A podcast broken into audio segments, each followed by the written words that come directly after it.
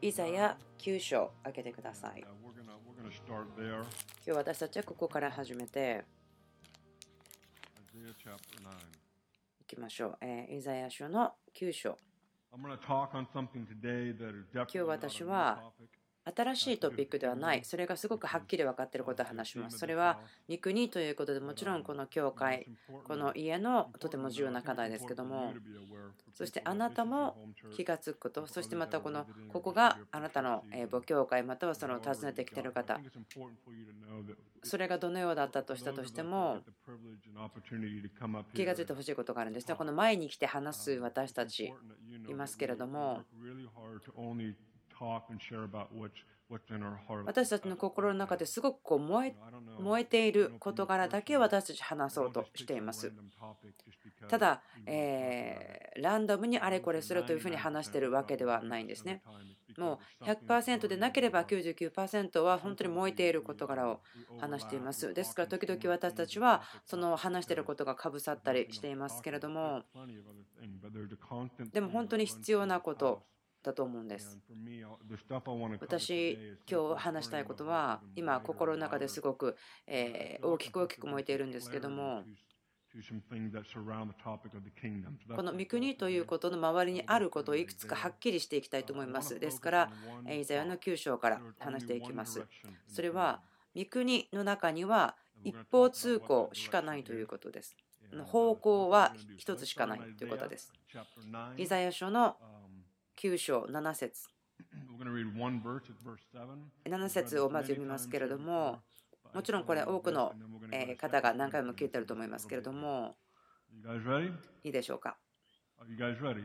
準備できてますか？Verse 7. 7節。その主権は増し加わり、その平和は限りなく、ダビデの王座についてその王国を治め、裁きと正義によってこれを固く立て、これを支える、今よりとこしえまで、万軍の主の熱心がこれを成し遂げる。2つの言葉、2つのフレーズ、この中から見たいと思います。1つは、限りがない、終わりがないということです。終わりがないんです。限りないんです。何回もですね、えー繰り返していくんですけれども、終終わりがないというところです。それはその終わりがないということも考えることができると思います。でも私たちにとってそれは考えるの難しい時があります。私たちにはその時という時間、時というフレームの中に住んでいますけれども、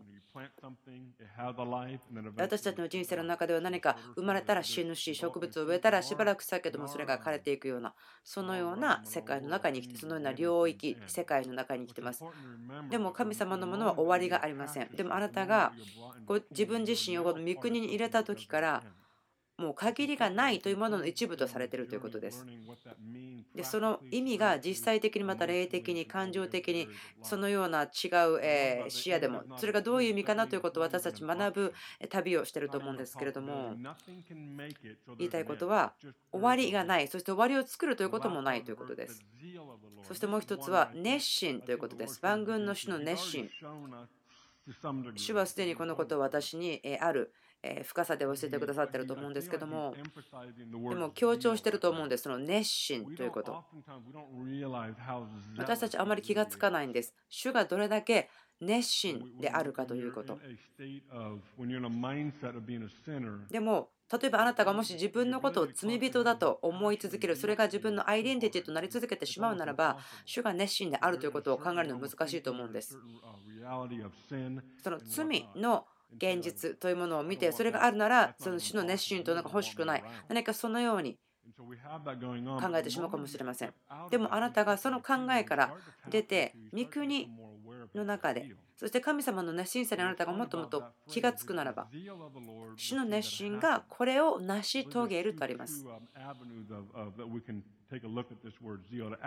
熱心という言葉2つえー使うことができると思うんですそれは情熱とか、まあえー、妬むとか同じような意味があると思うんですね。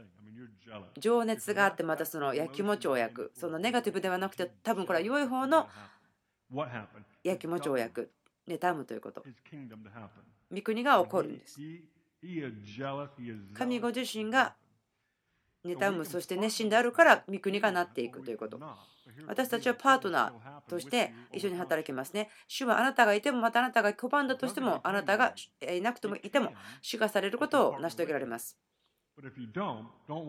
もしあなたが主とパートナーになりたくないと思っても心配しないでください。主は誰か他の人を探して主のしたいことはそれをするんです。主の熱心はどこに出てくると思いますか？それはあなたの家族、あなたのコミュニティ、あなたの人生、個人の人生、主の熱心さが出てきます。神様はしっかりと成し遂げてくださることがあります。あなたが何をしていたとしても、神様は成し遂げることは成し遂げられます。すべての良さを持って、そしてそれが主の名前です。エペソでパウルは言っていますけれども、エペソの1の1と7でこう言っています。素晴らしい定義があると思うんですけども、情熱、満ち満ちたこと、そして神様の相続ということ、それが7節のところに書いてありますけど、8節にはこう書いてあります。この恵みを神は私たちの上にあふれさせ、あらゆる知恵と資料深さを持ってと書いてあります。例えばあなたが一番地獄の深いところにいても神様がボールを持って注ぐんです。もう神様が上から注ぐならば、恵みを注ぐならば、恵みというのは高いところから下いところに来ますから、落ちてきます。その恵みの流れ方があなた自身の何かでゆっくりとなるとしても、神様は必ずその熱心さを持っているので注がれます。そして神様はもう働かれることを待ちきれないような熱心さを持っておられます。第2コリントに行きましょう。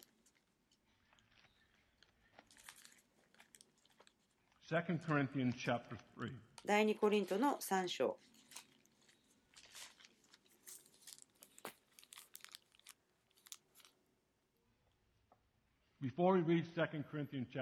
でもその前に少し考え考えを言いたいんですけども、最近ですね、あるカンファレンスに参加して、その地ある地域のリーダーの方たち、まあ、70人ぐらいの牧師さん、またリーダーたちが集まっていて、お食事を食べながら関係を作ってたんですけども、ある牧師先生が立ち上がってこう言ったんですね。あなたは御国が今だと言いますか、それとも後で来ると言いますか。私の応答はこうだったんですね。それは両方だと思いますと言いました。私、その話をもっと少しこう開いてお話ししたいんですけれども、両方なんです。なぜならば、御国というのは終わりがないので、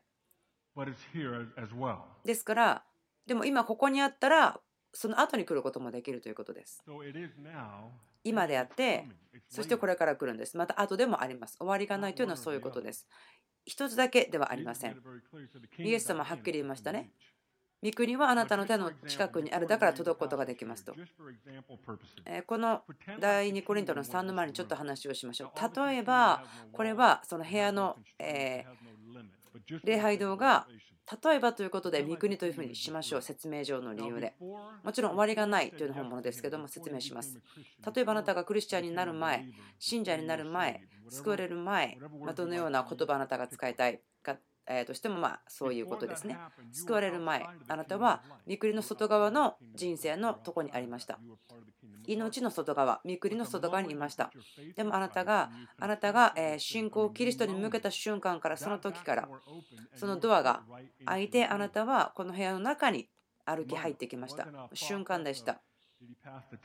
何かその預言者が来たとか、またそのテストが合格したとかではなくて、恵みによってドアが開き、あなたが恵みによってそこに居続けることができます。そしてあなたがまず部屋に入った時に御国に来たならば、あの説明という意味でこういうふうに言いますけども、あなたが気がつくことは何でしょうか？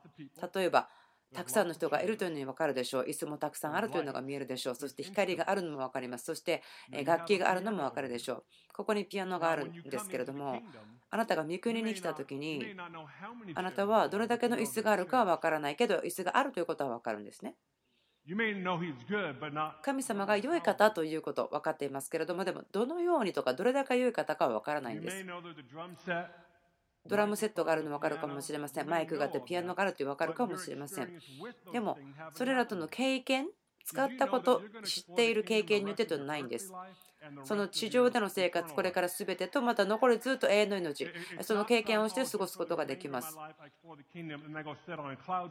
何か地上で見くりのために経験して天国に行って雲に座って何か賛美歌を歌うそうではないですね。これここで今なんです。そして見くりあなたの中にあるんです。でもその楽器の前に来てもその楽器の前に座るまではそして楽器を触るまでは。例えば私がその楽器の前に来て少しだけ触ります。どうやって演奏するか分かりません。でもちょっと慣れ親しんでいるところです。分かりますか？私たちがでもここで傾向があるのはちょっと触ってみてあ演奏の仕方が分からないからこれはきっと後の時代のために違いない。多くの信者の人たちが今演奏の仕方がわからないということはこれは後のことに違いないと思ってしまっているんですね。でもそれに慣れることによってどうやって弾くのかが分かります。どうやって演奏するのかも分かります。ここで起こっていることは楽器になれるということに対して。まあ私が今弾いたピアノはそんなにうまくないですね少ししか演奏できてませんでもその経験してるやっているということは分かりましたね多くの人はそこの椅子に座っています。でも文句言うんですね。もう難しすぎますよ、この事柄はと言うんです。神様、今私の人生の中で最悪の状況です。というふうに言うんです。文句を言うんです。でも私こう言いましょう。どうぞ態度を皆さん変えてみてください。そしてあなたが難しいと文句を言っている楽器の演奏の仕方を覚えてください。やってみてください。時間かかりますけども、でもあるポイントに来れば絶対楽器できることになります。いくつかの部分においてすごく強いまた多くの部分においてとても強いという方たちいますでもそれは最初からできるような人だったというわけではないんです彼らは何かをそのやってみた実際に経験したということです私自分の人生の中で平和がある理由は私そのために代価を払いましたなぜならば自分はそこの例えばですけど楽器の前に座って弾けるようになるまで諦めることを拒絶したからです。だから弾けるようになりました。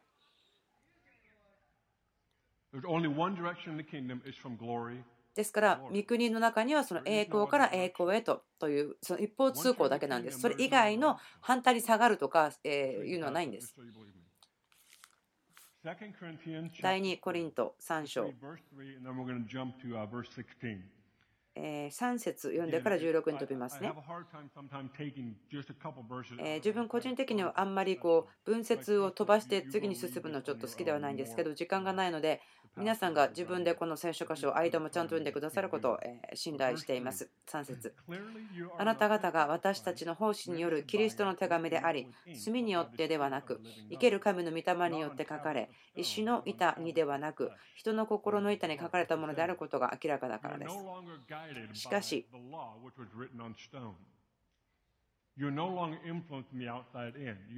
あなたは石の板によって書かれたものではなくて心の板に書かれたものですと書いてあります。恵みによって中側から生きていてそれが外側に出てきます。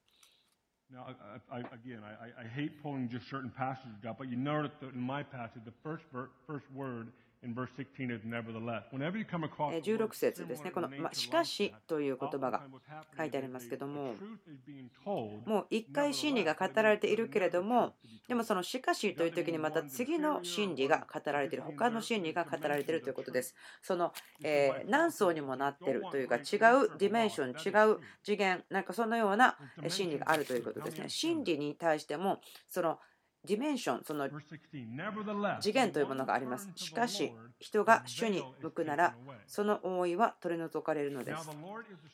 主は御霊です。そして、主の御霊のあるところには自由があります。私たちは皆、顔の覆いを取り除けられて、鏡のように主の栄光を反映させながら、栄光から栄光へと、主と同じ形に姿を変えられていきます。これはまさに御霊なる主の働きによるのです。ですから、主に向いた瞬間に覆いが取り除かれます。ですから、あなたは今、この栄光から栄光へとというところに置かれています。まあ、毎週日曜日の礼拝の時に見ることがあるんですけども、特に小さな子供たちですね、椅子に座っている子供たちがいますよね。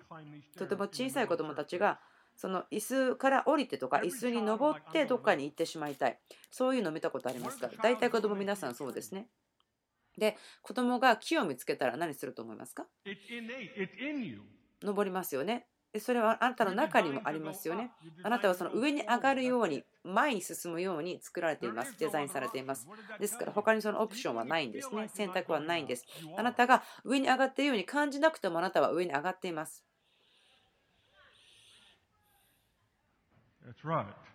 そうです。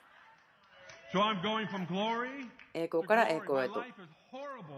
もう私の人生最悪です。どうやっていいかわからないですけども、でもとにかく一方通行です。栄光から栄光へと後ろに下がってしまうのではないんです。あなたが人生をイエス様に捧げた瞬間から、あなたが自ら髪を怪我したりとか何かそういうことをしているならば違う話ですけども私今日はそのグループに話してるわけではないですね。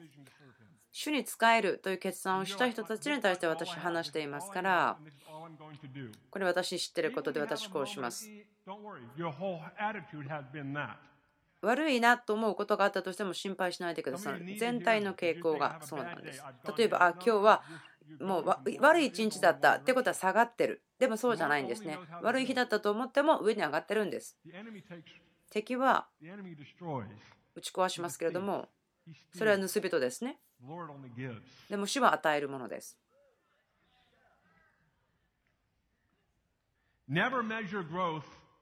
あなたの成長をすごい短時間で測らないでください。それはすごく悪いことですね。良くないことです。クリスチャンの人たちがやってしまうことですけども、自分の娘がまだとても小さい時ですね。あのもう乳幼児とかではなかったんですけども、えリバーベルに住んでた時代のお家のえパントリーのドアのところですけども、ドアの入り口のところで身長を測っていました。で、2分後ぐらいに娘がまた言うんです。お父さん、また身長を測ってください。測りました。あ全然動いてないねって言うんです。覚えてるのは多分まあ最低でも5回ぐらい、お父さん背測ってと来たと思うんですね。彼女こう思ったんです。あ私背育ってるんだ、大きくなってるんだと思ったと思うんです。でも最終的に彼女は、いや、1日では成長しないよ、また1週間でも成長しないと思うよ、見えるレベルではないよと思った。ポイントは、私たちがそういうあまりにも短い短期間の間で成長を見ようと思うならばそれは良くないことでしょう。特に調子が悪い時にそれをやるならばこういうものですね。うつ、落ち込み、今あなたを私の人生に招待しますみたいな感じなんですね。あなたが自分の調子が悪い時に自分のことを測るとしてしまうとそういうふうになってしまうでしょう。その悪いところから出た時に後ろを振り返ってその時を見るならば成長しているそのことが分かります。でもその娘みたいにその毎日1週間で身長を測るんでもなくて6ヶ月とか待つんですね。そしたら6ヶ月あったら子供ですからたくさん成長します。ですから楽しいんです。御国には一方通行しかありません。それは栄光から栄光へと、それだけです。ある方たちは今頭の中がすごくぐるぐるしてるかもしれませんけれども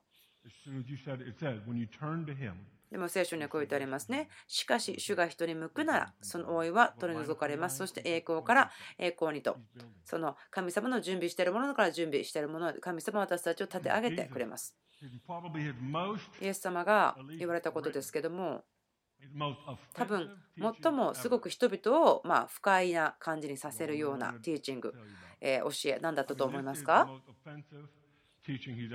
イエス様が語った教えの中ですごく短いですけどすごく人々がそれを聞いて不愉快になったその大きな群衆も周りにいましたけれども人々はすごく嫌な気分になりましたと怒ったとありますけれども。でこの時の状況はいろんなことが起こっていてたくさんの群衆がイエス様の周りにいました。でも彼はこう言いました。あなたが私についていきたいと思うならばあなたは私の肉を食べそして私の血を飲まなければならない。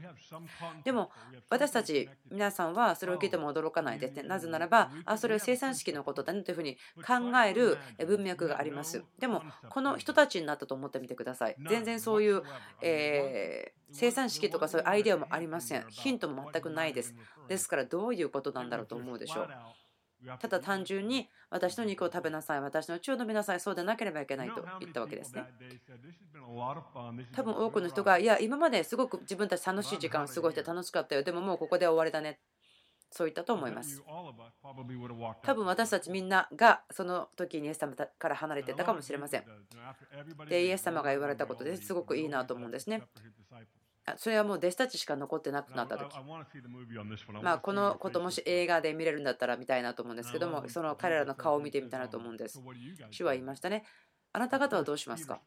でもちろんペテロが最初に喋ります。ペテロこういうんですねあ主私すべてをもう売り払ってしまいましたから何も持っていません。ということは私はこう思うんですそれを聞いた時に。もしペテロが全部売ったのでなければどうだったんだろう。もしかしたらはい、さよならと言ってお家に帰ってたかもしれない。ペテロは、イエス様おかしい、本当おかしいけど、でも自分家がないから帰るところがない。何かそのようなことが彼の頭の中を巡っていたかもしれません。時々、神様は私あなたの私のその選択をなくしてしまって一つしか選択がないようにします。ですからこう言いますね。自分の人生の中で最低の季節だ。そうじゃないんですよ。神様は他の選択のオプションを取ってるだけですよ。例えば2人の人がいるとしますね。1人の人は見くりにおいては1つの一方通行しかないということを知ってる人。もう1人は知らない人。で、2人とも同じような難しい最悪の状況みたいなことを通りますけども、同じことを経験します。でもその出てくる結果は全く違うものになります。なぜならば、最初の理解してる人は、いや、神様、私は今上がっているかわからないけどもでも栄光から栄光にしか行かないんだからこの状況を受け入れますとしっかりと受け入れますというふうに言うことができます。もう過去のことそれやってる時は大変なんですけども振り返ってみたらあもう今思うとあれは簡単なことだったなそんなに難しいことじゃなかったと思うかもしれませんあなたがすごく葛藤したことが今一番の力強いあなたの武器でしょう。ですから主がいつもしていることはあなたの人生の中にいつも新しい人生をもたらしています。そしてそれを決して止めることはありません。あもうはい、ここで終わりです。あなたの人生に対しての取り扱いは終わりました。終わりです。もう彼大丈夫です。彼女大丈夫です。そういうわけではない。いつも主は私の人生の中に私が理解できないことを置くんです。または理解したくないと思うことも置いていきます。そこにありますですから、そのプロセスの時に、その説明するという理由の上にこれを使いましょう。種を植える時に雑草をいっぱい一緒に置く人いないと思うんですけども普通だったら雑草がぼうぼうで茂ってるところに種をまいていやこれがいつかなんとなく実がなったらいいなと思わないと思いますで雑草のあるところに水をまいたら水が盗まれてしまうんですね何をするかといったら収穫,、えー、収穫のためには雑草を抜くんですですからその最悪の人生の季節という時には何が起こってるんでしょうか主は雑草を動かしてるんです。そのことによって植えられた種がよく成長する。そしてその状況が整えられたことによってその種が実を結ぶことができる。ですからそのことの方がもっと主にとっては重要なんですね。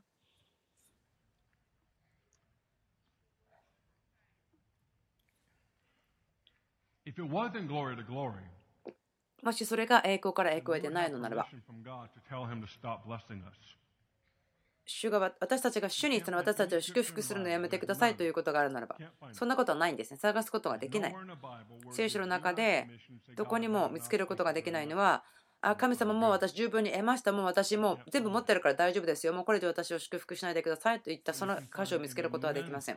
でも非常に多くの量、その約束、祝福があるのはそれは神様私もっと欲しいですということを私たちに許可してくれるような約束です。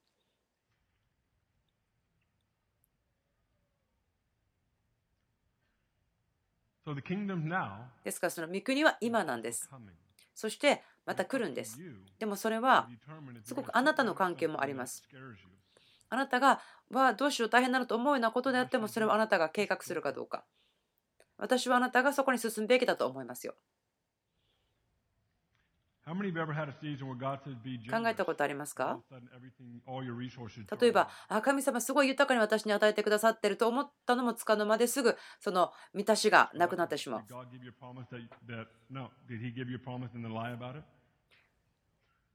神様はあなたに嘘をついていようと言いましたか？言ってません。そのような状況の時には、えー、疑いとか、えー、不信仰、それらの雑草を抜いているということです。神様はこういうんですね。あなたがどのようにして実がなるということを学ぶ、またどのようにして従順になることを学ぶか、それを見ていきたい。そして前進することを見ていきたい。御国には一方通行です。一つの方向だけなんです。他の選択はありません。イエス様に「はい」とあなたが本当に心から言ったならばもう選択は一つです。一つの道ですね。それは栄光から栄光へのもの。このことはすごく私にとって、え興味があることです。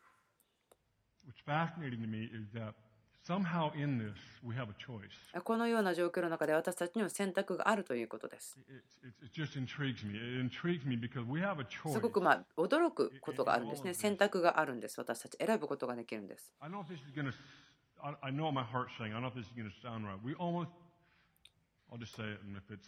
ちゃんと言えるといいんですけれども、ちょっと正しくはっきり言えるかどうか分かりませんけれども、まあ、ちょっと失敗したらクリスさんが後で直してくると思うんですけども、私たち自身にどれだけ欲しいかということを言える選択があるんです。その御国がどれだけ欲しいのか、私たちが願うことによって選ぶことができる。ある人たちは御国の真ん中に立っているんですけれども、御国の真ん中に立っていてこう言うんですね。御国に私住んでいます。御国に入ってくることができます。だけど、御国の中にあるものに対して自分は全然何をしていいか分かりません。でも私はこうしますね。私はそのさっきも言いましたけど部屋の中にいて椅子があるの分かってますね。でもその何があるというのが分かってるだけではあなたがそれを掴んであげることができる油注ぎがあるとは限りませんね。これはあなたがそれをするには何かをあなたが代価を払うんですね。御国、神の御国というものを得るにはあなたは全てを与えなければなりませんから。ですか？らその先ほどの椅子の話もありますけど椅子を触ることやってみることによってその油注ぎが出てきて椅子を並べることができるしそれを上げることもできる。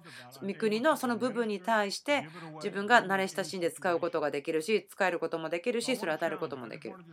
私皆さんにチャレンジしたいことがあります。考えてください。もしあなたが何かを試みているならばでもまだそれが始まっていないというならばあなたが試みていることに対してもっと前進してください。そしてそれ慣れ親しんでいくことを励まします。どんなに有名なスポーツの選手であっても、一晩ですごく上手くなるわけではないんです。特にスポーツではそうです。何か一つのことを達成するので、それを細かく分散して、一つ一つを練習するんです。どのような運動選手であってもそうです。その有名な運動選手たち、みんなそうですけども、その体の動きがすごく必要なものですね。何かをする人だったら、それらをまた本当に細かく分散して練習していきます。私の子供たちがその体操を習ってた時ですけれども、そのコーチがすぐにいろんな動きとかを教えてくれるのかと思ったんですね。でも、初めにずっとやるのは、どうやって飛び上がるかということを何時間も何時間も何時間もしてたんですね。ですから自分思ったんですね。彼らが飛び上がるだけでお金払ってるのかなと。で1ヶ月ぐらいずっとその正しく飛ぶということだけならんとですね。ですから本当に退屈に見えました。お金と時間の無駄みたいに思いました。そのことが自分の頭にきました。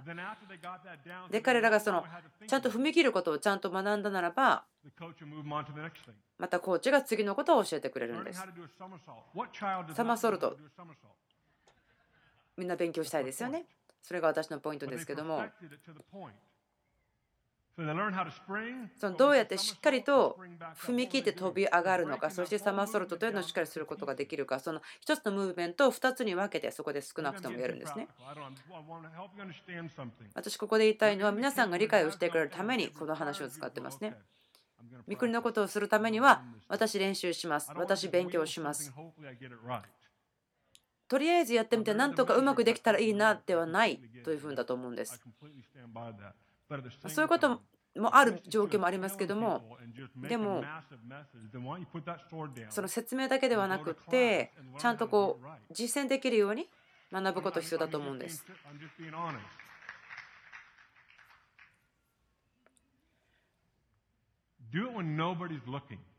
そしてそのことを他の人が見ていない時にやってみてください。まあ私すごくスポーツ好きなことの理由はその一つの大きなものを小さく小さく小さく小さく分分けていってそれあなたが全部できるまで練習することができる。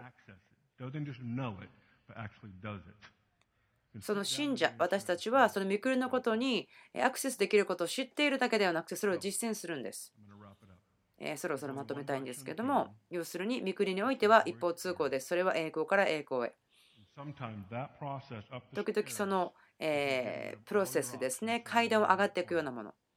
でもその時に他の選択がなくなる、そして1個しか残らない時もあるでしょう。どうぞ皆さん立ってください。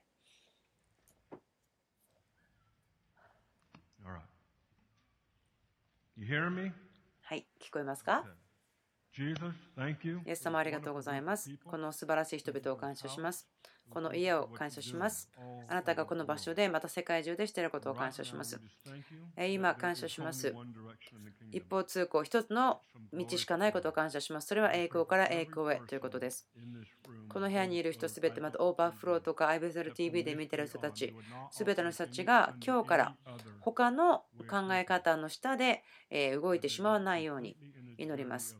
あなたの一緒の旅路がその栄光から栄光へというところだけで歩いていけますように。わからないけれども栄光から栄光の中を歩くことができますように。一人一人がいる季節の中で、まあ、それがどう良いか悪いかわからないけれども、それをしっかりと受け止めることができるようにどうぞ死を助けてください。この一方通行ということを感謝します。栄光から栄光へしかないので感謝します。一人一人が子供のようであることができるように。何かその木を見たらそこに登りたくなるようなその子供の心があることも感謝します。祝福します。